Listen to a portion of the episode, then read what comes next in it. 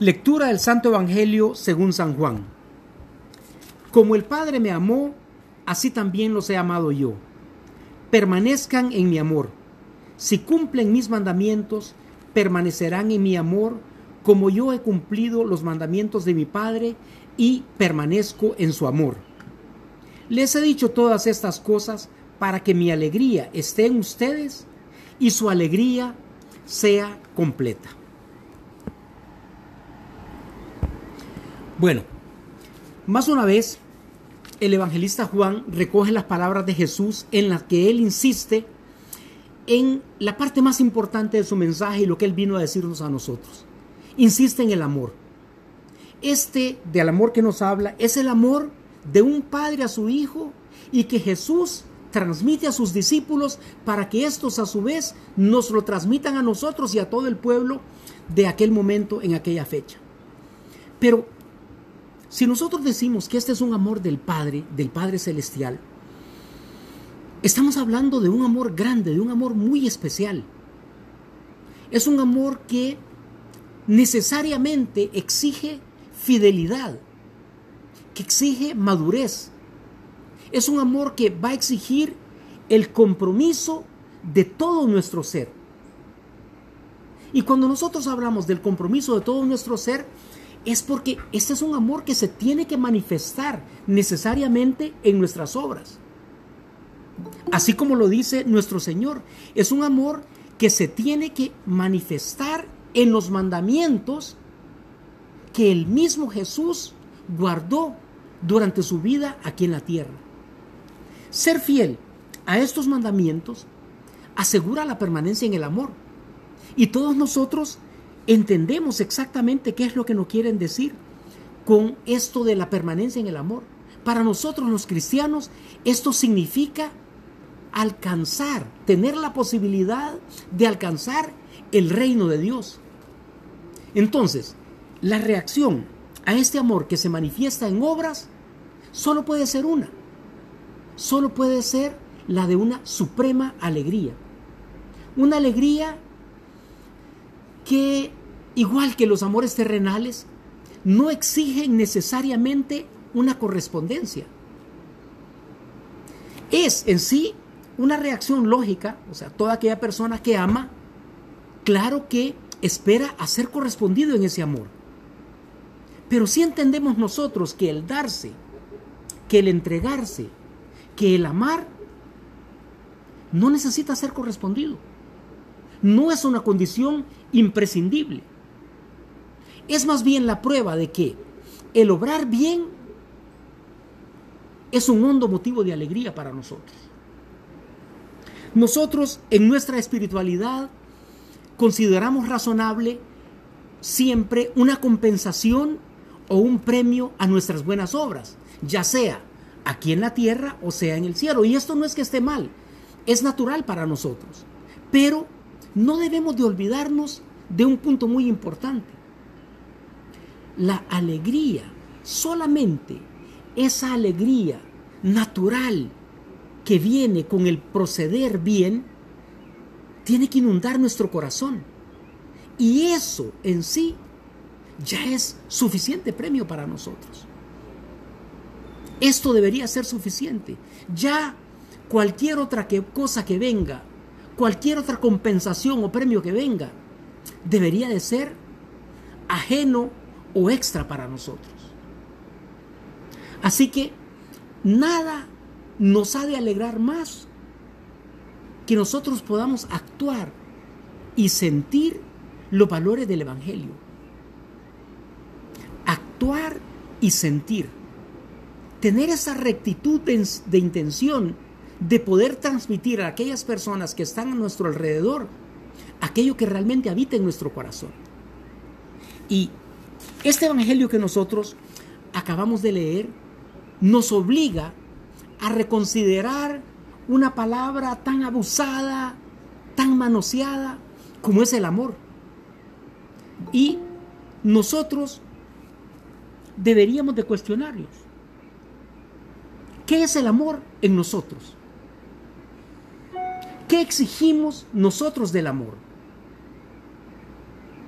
¿Amamos nosotros por la compensación que vamos a recibir en la entrega de este amor, o nos entregamos en el acto de amar por la propia bondad inherente del amor, como lo dice el Evangelio.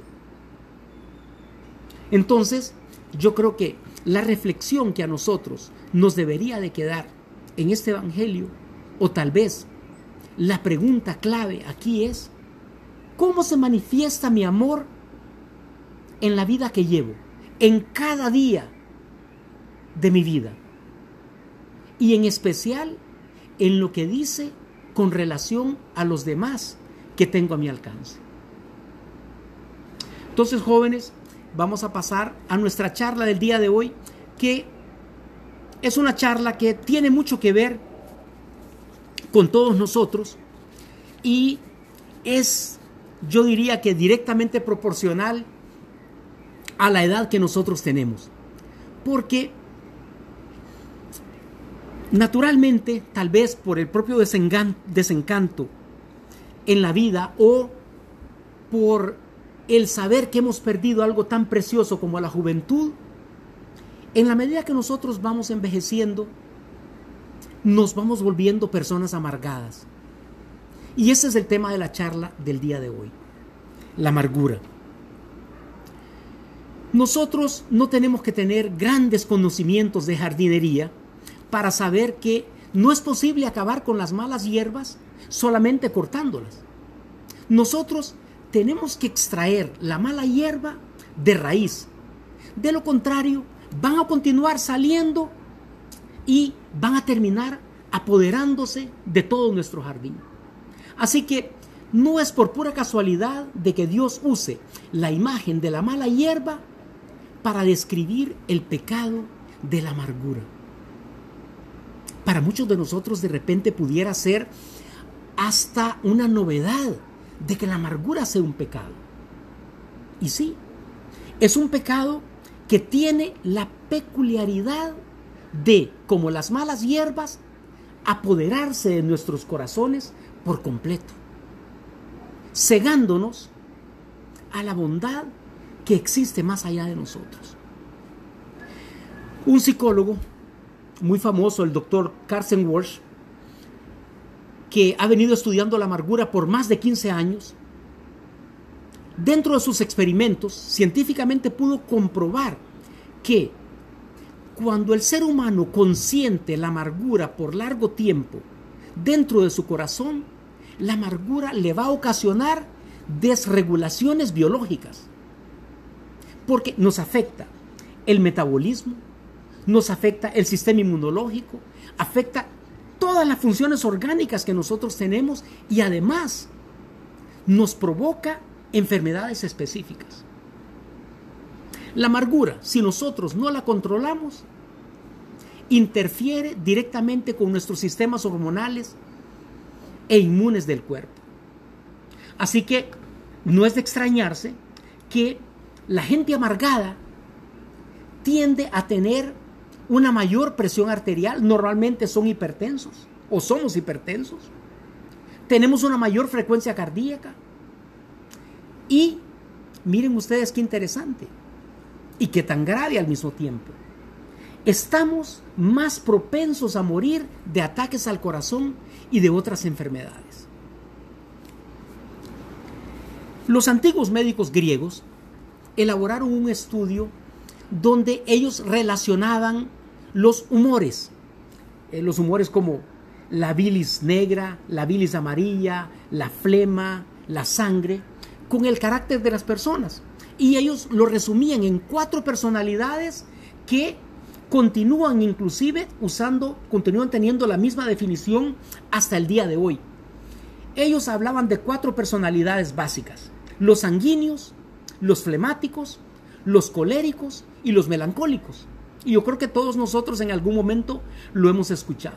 Así que aquellas personas que tenían mucha sangre, sanguíneos, eran sociables.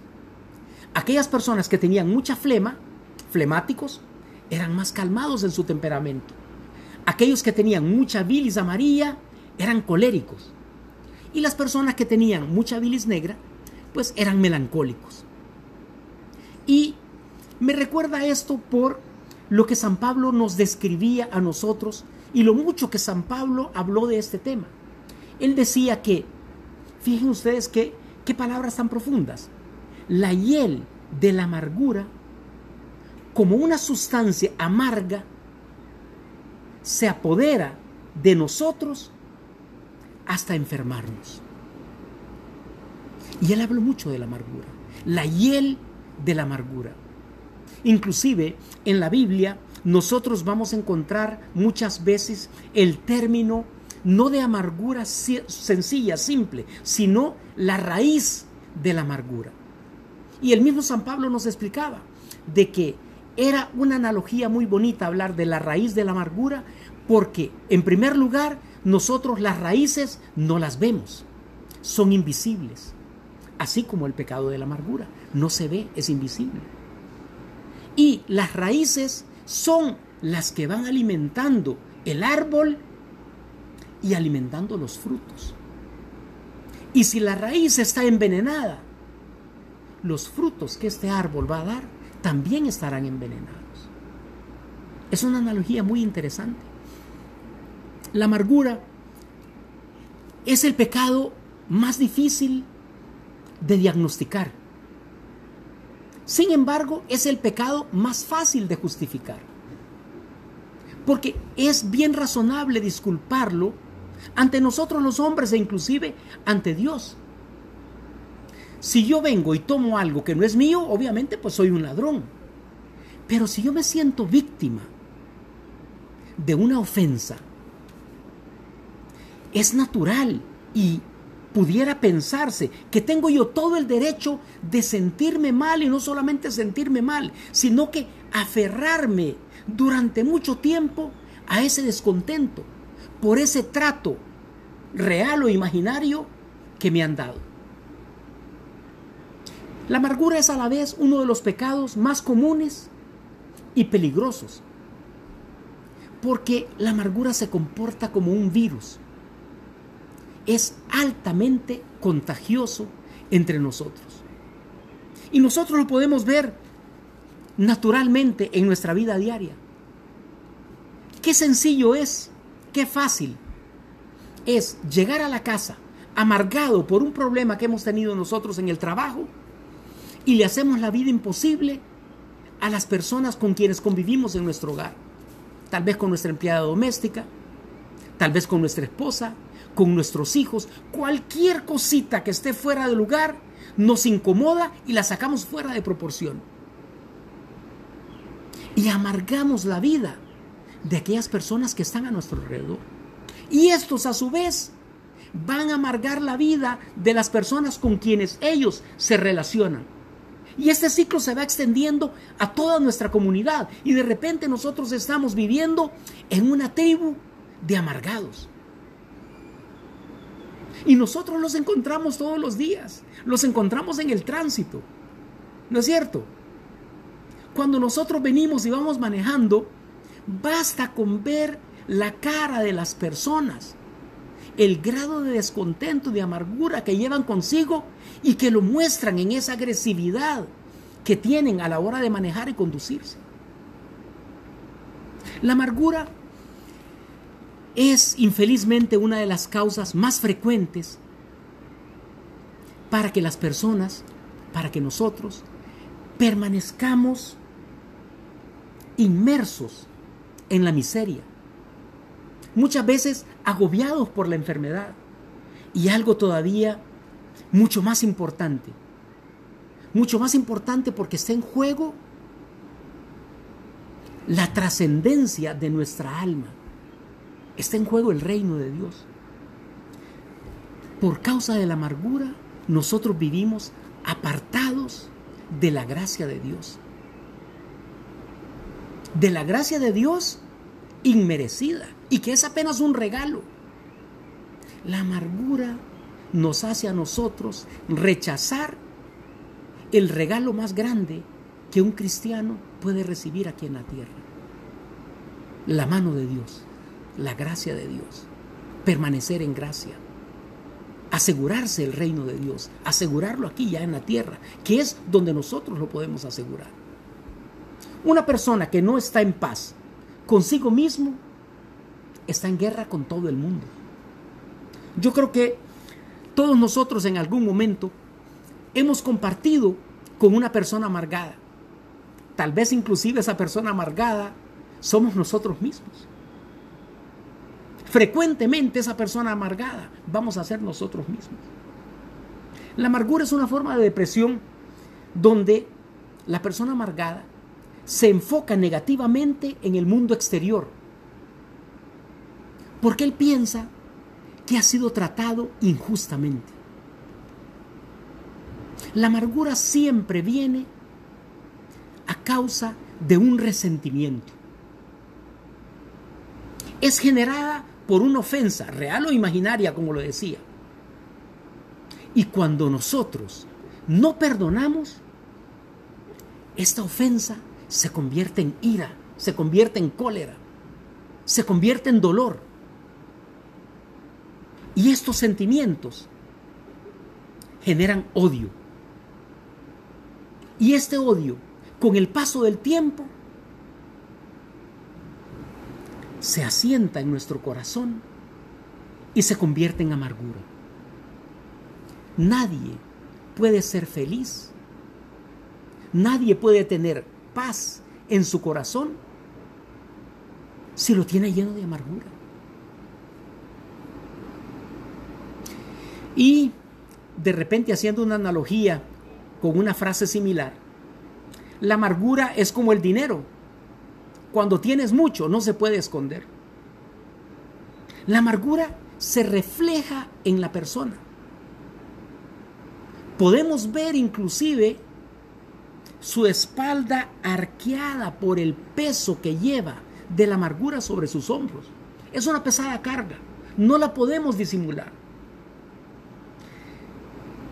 Ahora, lo interesante, y por eso decía San Pablo que se hablaba mucho de la raíz de la amargura, porque era invisible. Porque lo interesante en este caso es que la persona que la carga no se da cuenta de ello. No se da cuenta que está cargando con ese enorme peso bajo sus espaldas. Esta persona no se da cuenta de los daños que le está causando a las personas que más ama. A las personas a quien él mismo se juró proteger, se comprometió en proteger. A través de las palabras, acciones y actitudes, esta persona se desconecta, no solo del mundo, no solo de sus amigos, de sus conocidos, de sus amigos más cercanos, de su familia, de las personas que más ama. Y poco a poco, esa desconexión va haciendo que sea incapaz de considerar los sentimientos de las demás personas.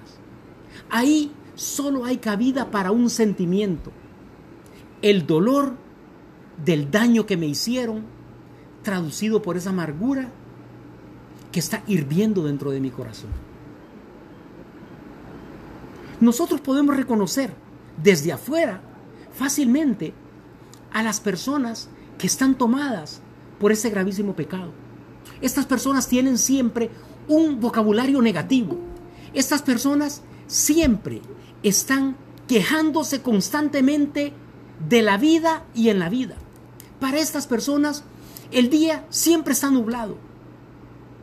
Siempre que nosotros hablamos con ellos, están quejándose. No importa qué tan bien les vaya en la vida, tienen algo de qué quejarse. Estas personas siempre encuentran algo malo en el trabajo, algo malo en la casa. Es la típica actitud de ver el pequeño punto negro en la pared blanca. Ellos siempre van a presentar un problema para cada solución que se proponga.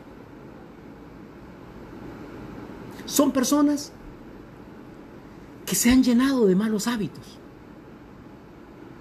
Son especialistas en malinterpretar las cosas.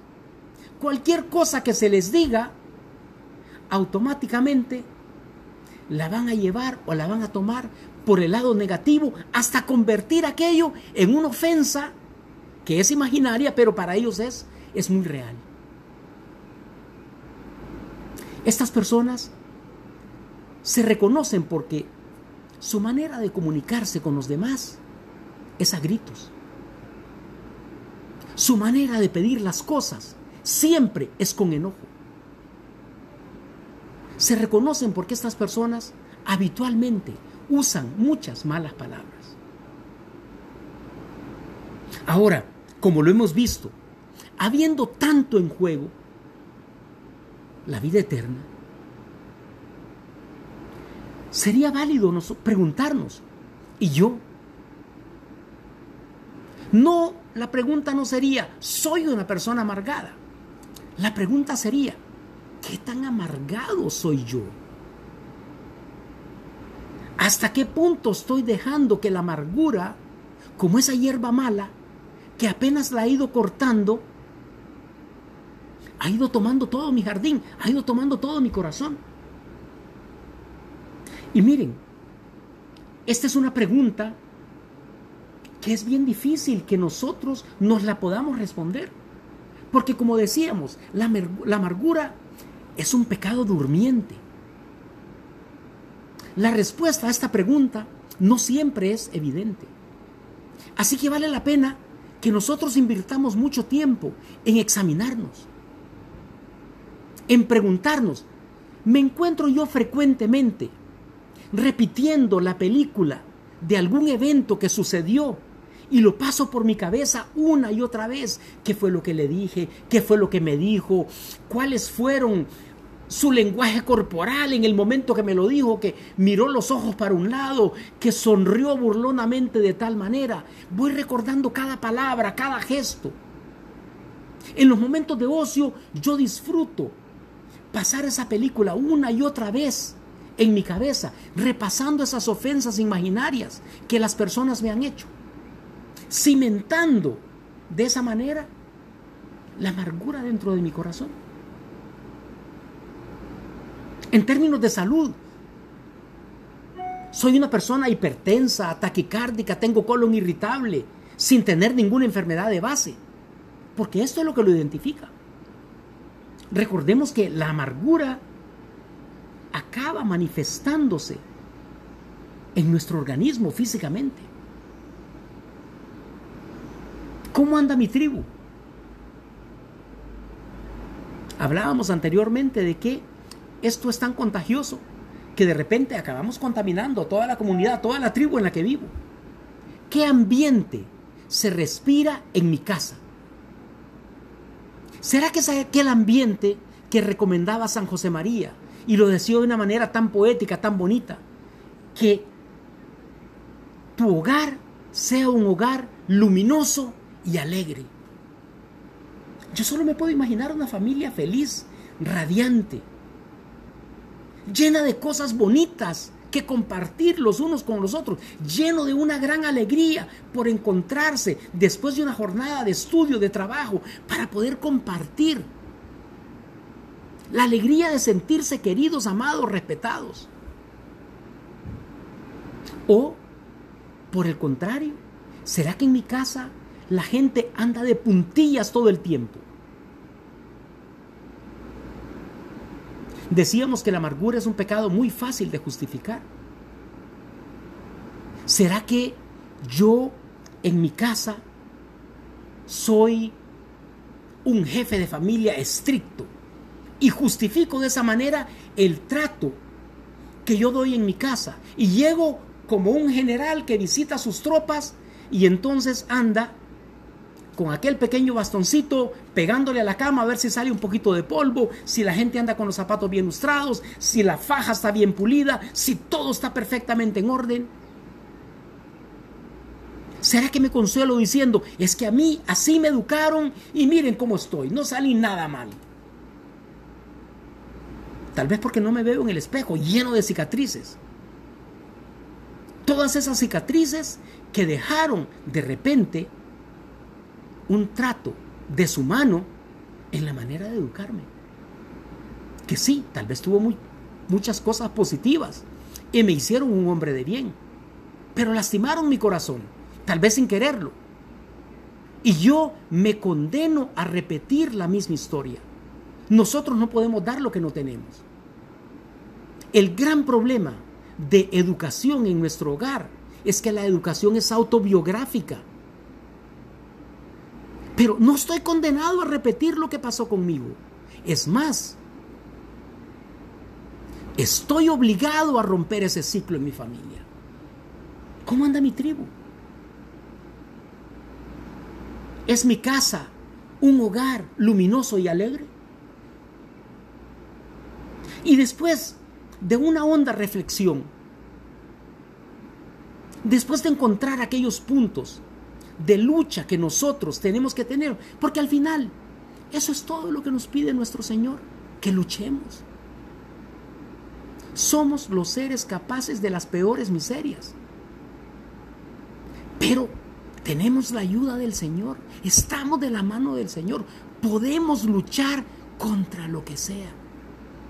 Si Dios está conmigo, ¿quién está en contra? Entonces, ¿qué podemos hacer para combatir la amargura? Hay cosas bien sencillas. Lamentate menos. Celebra más.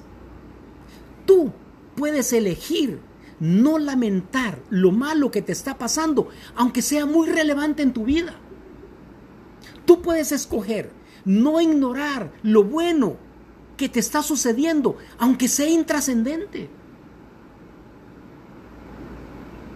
Esto es simplemente dar una parada en la vida para poder sentir el aroma de las rosas.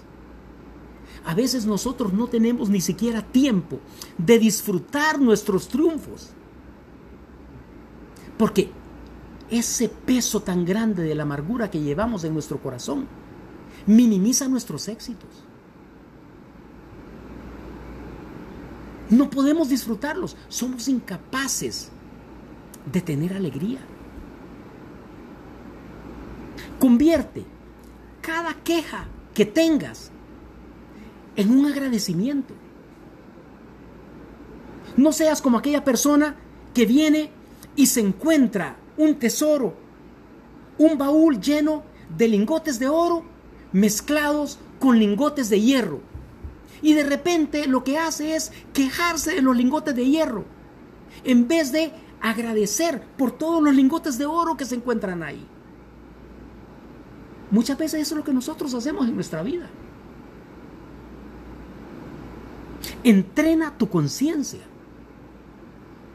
si estás atravesando un periodo duro, tienes que hacer esfuerzo consciente de decirle a tu mente cuánto estoy aprendiendo y no, pobrecito de mí, cuánto sufro. Superar la amargura no es algo que se deja al azar. Es el fruto de una mente ordenada que sabe reprogramarse. Y eso es lo que tenemos que hacer. Tenemos que reprogramarnos.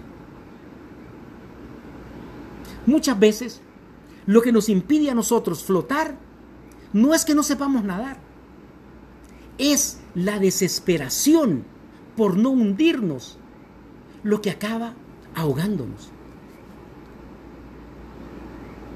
Cuando nos enfrentemos nosotros a lo inevitable, tenemos que buscar la forma de aceptarlo. Como decía Sun Tzu, nosotros tenemos que escoger las batallas. No peleemos luchas estériles. Ante lo inevitable, arrodíate. Reza. Pide a tu Señor. Entrega ese gran problema en las manos de nuestro Señor. Y eso es lo que va a traer la paz a tu corazón. Eso es lo que va a eliminar esa carga de tus hombros. Cuando entres en una discusión, tienes que recordar que no solamente es posible elegir lo que uno va a decir, también es posible elegir lo que vas a pensar. Tenemos muchas posibilidades. Podemos elegir qué pensar. Hay un dicho muy gracioso que dice que es de mala educación hablar con la boca llena. Pero es todavía peor, y nadie dice nada, hablar con la cabeza vacía. Ir soltando las palabras como un torrente de incoherencias que solamente son fruto de la emoción del momento. No podemos dejarnos llevar así. La amargura procede de nuestro modo de pensar e interpretar las situaciones. Quiere decir que es una realidad que yo puedo transformar como si fuese una arcilla.